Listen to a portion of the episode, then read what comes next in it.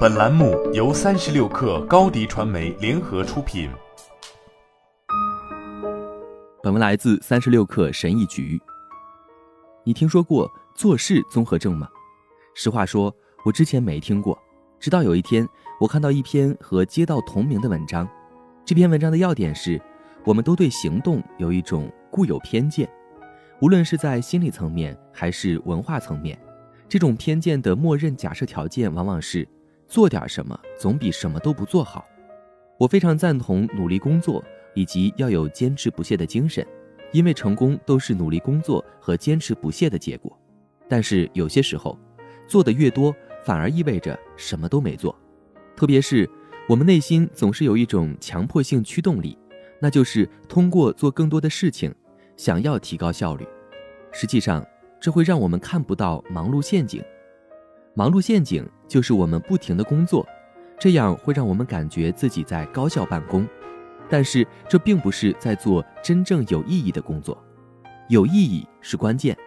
如果为了提高工作质量，增加工作数量可能是一件好事，但人们很容易陷入一种疯狂而盲目工作的循环。这种情况经常发生，要么是因为它让我们感到有效率。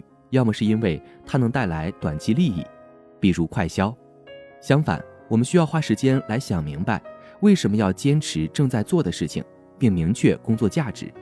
我们总是陷入忙碌陷阱的一个主要原因是，忙碌会剥夺我们在工作中发挥创造性和洞察力的时间。真正的生产力往往来自富有想象和创造性的洞察力。但是，如果我们总是忙着做一些事情，就不会给大脑提供它所需要的安静空间，来与事物建立有趣的联系，也无法看到未来的新机会。如何通过刻意少做来收获更多？为了避免忙碌陷阱，让自己变得更有效，我们必须有意识地培养好习惯，以保证高质量的工作和持续的创造力。以下是我发现的三个小策略，它们有助于去做有意义的工作。一。不要马上写下好点子。我几个月前做了一份三十天数字整理实验，在这期间，我不得不戒掉用手机做非必要的事情。一开始，这让我很焦虑，因为我担心自己会错失记录好的想法。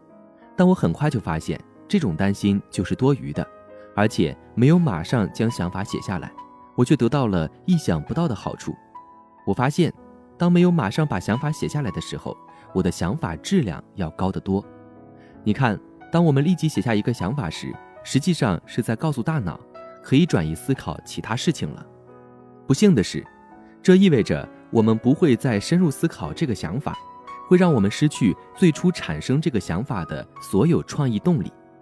但是，如果我们不立即写下想法，我们就会让大脑更加详细地阐述它们，并把它们填满。最后可能会得到更有趣、更有用的想法。二，上下班路上什么都不做。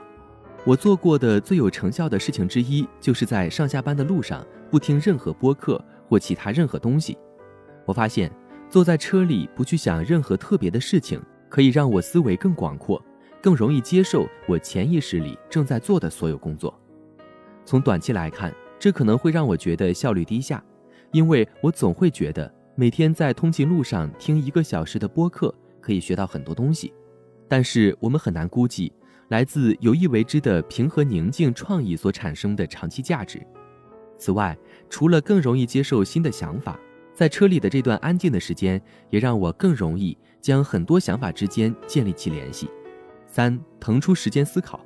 我们大多数人都会承认，深入思考是真正高效和做好工作的必要条件。然而，我们真的又会有多少时间去深度思考呢？我们是否经常留出时间来思考呢？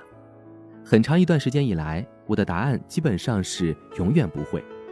我们都有一种内在的行动倾向，但在许多情况下，这种做事情的倾向可能以做得好为代价。最终，为了保持真正的生产力，我们必须培养能够进行高质量思考和创造力的习惯，而不仅仅是保持忙碌。和做更多的事情，在这方面，我发现三个习惯很有帮助：不立刻写下想法，在上下班路上什么都不做，腾出时间深度思考。好了，本期节目就是这样，下期节目我们不见不散。高迪传媒为广大企业提供新媒体短视频代运营服务，商务合作请关注微信公众号“高迪传媒”。